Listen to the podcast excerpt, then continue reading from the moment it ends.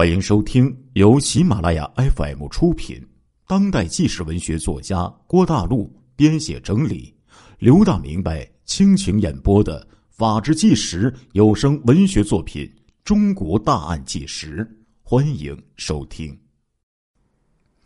今天呢，要给大家讲一个案件。这个案件呢，是发生在二零零七年的一个五兄弟万里追凶的一个案子案子。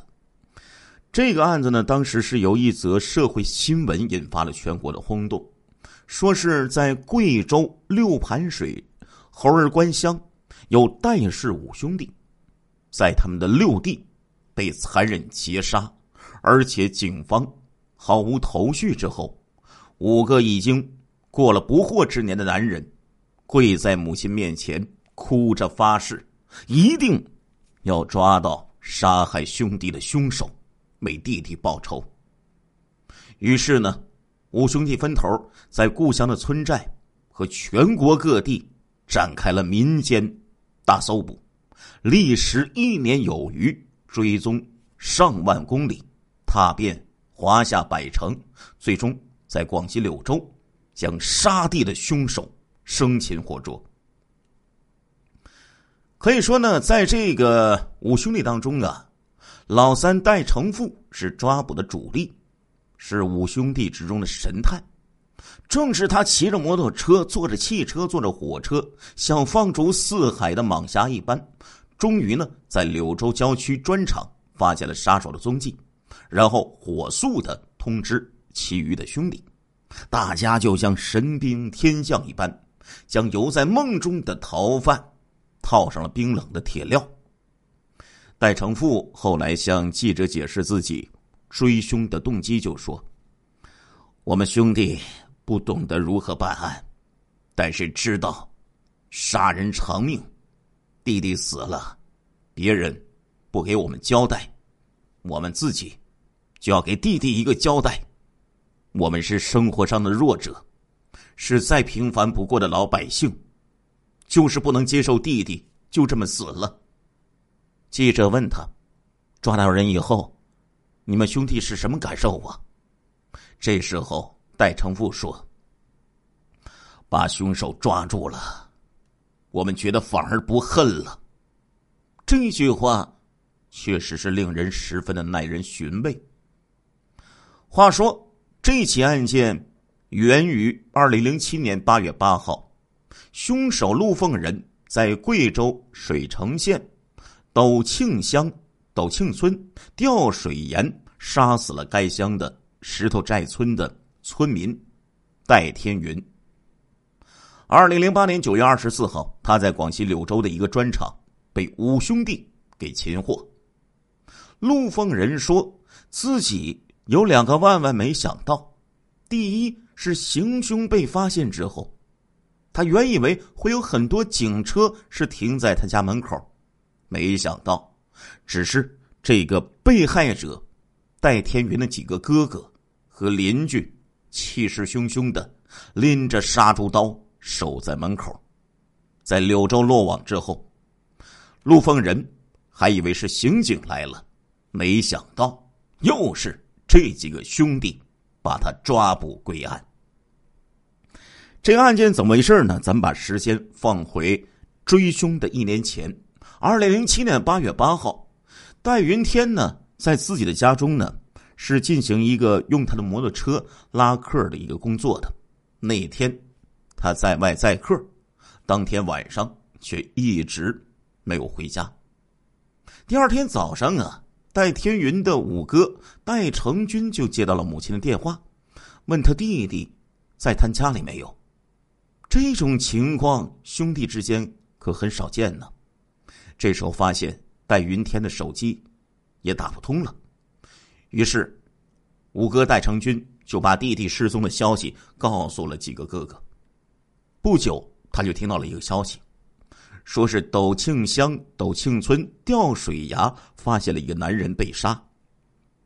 他和几个哥哥心慌意乱的就赶到了现场，发现被杀的人正是他们的弟弟戴天云。头一天在那里放牛的一个小女孩目睹了戴天云被害的整个过程。小女孩看到从山路上开来一辆摩托车，后面的男子等车停下来的时候，猛然之间拔出一柄杀猪刀，就猛捅摩托司机的后背。小女孩被惊呆了，吓得连忙下山报警。等他在带人上山之时，戴天云已经气绝身亡。戴家兄弟原本是六人，老大戴成学已经六十岁了，老二戴成举五十五岁，老三戴成富四十五岁，老四戴成文四十三岁，老五戴成军四十一岁，而老六戴天云才三十一岁。因为大了很多，几个哥哥对老六是特别的爱护。戴天云呢也很懂事，五位哥哥相继搬离了村子之后，他担负起了照顾七旬老母亲的责任。他的几个兄弟介绍说，戴天云这个人为人厚道，与乡邻从来不结怨。面对老弟的悲惨遭遇，看着悲伤的母亲。和三个年幼的侄儿，兄弟五人聚在一起，跪在母亲面前发誓：找不到凶手，誓不罢休。在公安部门立案侦查的同时，吴兄弟决定自己展开追捕和调查。他们查遍了周边的摩托车的修理店，但是没有找到任何线索。他们锁定了一辆摩托车，最后发现。那也不是弟弟的车，但是公安部门却根据他们的线索，破获了一起盗窃摩托车的案子。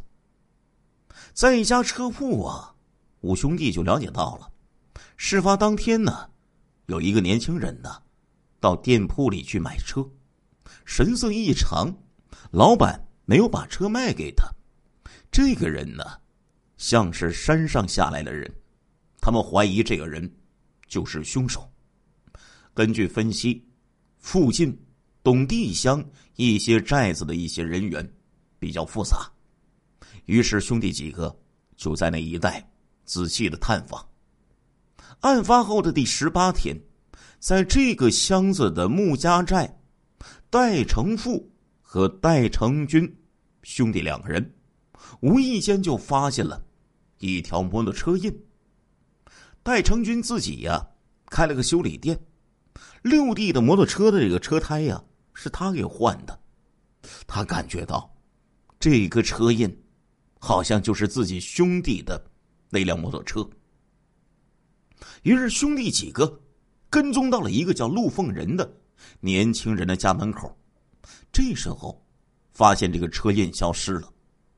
为了防止嫌疑人逃跑，当天晚上，他们又叫来两个兄弟，守在穆家寨的。两条公路的出口。那天晚上有大雾，雨呀下不停，四兄弟可以说是冻得难以忍受。第二天，四兄弟扮成猪贩进村去查找，结果在陆凤仁的院子里就发现了戴天云的摩托车。这个发现让他们狂喜不已，他们悄悄的打电话报警。当民警和后续赶来的家人赶到陆家村的时候，陆凤仁已经出逃了。警方在陆家查出了戴云天车上的扳手，还有一些起子等物品，并且查出了一把带血的杀猪刀，一件带血的白色西装。警方很快就锁定这个陆凤仁就是杀害戴天云的。犯罪嫌疑人骑着摩托车呀，找凶手的足迹，可以说踏遍九省份。过了没多久，戴家兄弟高兴的心情就暗淡了下来，因为虽然知道凶手就是那个被他们找到的陆凤仁，但是现在这个陆凤仁一直杳无音讯。他们很快就决定，在公安机关侦查之外，也要依靠自己的力量去追捕凶手。几个兄弟很快就分了工，老大、老二年纪因为比较大了，不容易远行，就在家里呢发动亲友的力量。老四开农用车，提供经费，同时就在家的附近去查找。老三、老五重点负责出外追查。从公安机关兄弟几个了解到了，这个陆凤仁呢，原来呀就是一个车匪路霸，曾经因为抢劫罪被判刑了八年。凶案案发时，他刚刚出狱不久，拿着公安机关提供的疑犯照片和协查通报，兄弟几个开始了拉网式的追查。老三代成富。先后去了贵州、云南、四川、广西、山东、山西等地。老五代成军先后去了贵州的盘县、纳雍、黔西、毕节、金沙等二十多个县市。另外两位帮忙的亲戚，则到了浙江、江苏、云南、辽宁等多个省份，九个省份一百多个县市啊。行程超过万里，兄弟几个主要的交通工具是摩托车。贵阳、昆明、广西、四川等很多地方，都留下了兄弟们骑摩托车经过的痕迹。他们查找的地方多是偏远山区的矿区、砖厂和砖石厂，因为他们分析，凶手肯定不敢去大城市，这些地方。一般呢，可以不用身份证，容易藏匿，在那些砖厂、矿山，他们假装呢要打工，然后巧妙的就去看这个矿山里边或者是砖厂里面的那些花名册。如果没找到自己要找的信息，他们就以工资太低、活儿太累了为理由拒绝，再去寻找下一家。在兄弟几个追查的同时，他们在矿山、砖厂附近的饭店、商店，悄悄的找一些人做眼线，承诺对方只要提供准确的线索，他们就会奖赏一万元的奖金，而且这个奖金会随着年限的延长而增加。一年多的时间里啊，戴家兄弟丢下了自己手头上的事情。专职追凶，承受了巨大的经济压力。为了节约经费，他们经常用馒头充饥，甚至是风餐露宿。而更大的压力，则是来自于精神。几个兄弟一见面就是讨论交流追凶的事情，巨大的阴影笼罩在他们的头上。戴成富说：“这个事情不了结。”我们就没有办法过正常的日子。这时候，广西柳州一个热心人士打电话告诉戴成富，说柳州砖厂啊，有一个工人，很像是兄弟几个寻找的陆凤人。二零零八年九月二十二号，戴成富就赶到了柳州，以找工作的名义就进入了这家砖厂。他看到。这个嫌疑人戴着一副墨镜，这在工人之中可是非常少见的呀。戴长富就找机会上前去和这个人搭讪，问打工多少钱一个月呀？对方低低的说：“呀，一个月只有六七百。”哎，戴长富就发现这个人的口音正是贵州口音呢。然后戴成富。通过相貌仔细辨认，认定这个人正是陆凤仁呢。这时候，戴成富啊，就感觉自己这个心呐，都从嗓子眼里跳出来了呀。他赶紧连夜赶回了六盘水，马上开了一部工具车，带着戴成军、老二的儿子戴方等人赶赴柳州。到达柳州，正是凌晨一点钟。戴成富在报信人的带领下，悄悄的就走到了陆凤人的房间。听到响声，陆凤人一咕噜就爬了起来，戴成军马上打开手电筒，用强光照向他的眼睛，厉声喝道：“老实点儿，你被捕了！”陆凤人闻声就瘫软到了床上。大概呀，他把戴家兄弟真的当成是警察了。随后，陆凤仁就被兄弟几个给抓获了。他交代了自己的杀人动机。话说，他以前从监狱里出来之后啊，到了一个矿上打了几个月的工，买了一辆摩托车，但是呢，他没有上牌照的钱。有一天呢，他正巧啊碰到戴天云，这个车就坐上了他的摩托车。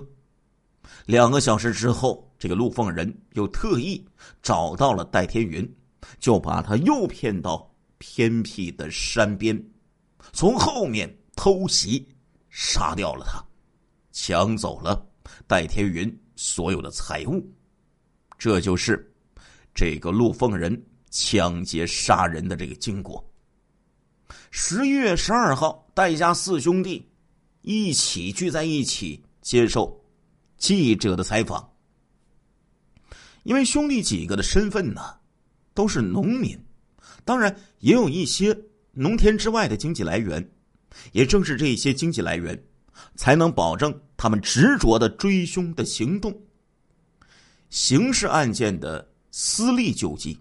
对于这些平民老百姓来说，其实这个成本是非常巨大的。他们必须丢下自己手中的活全心全意忍饥受寒，而家里还有老婆、孩子、父母啊。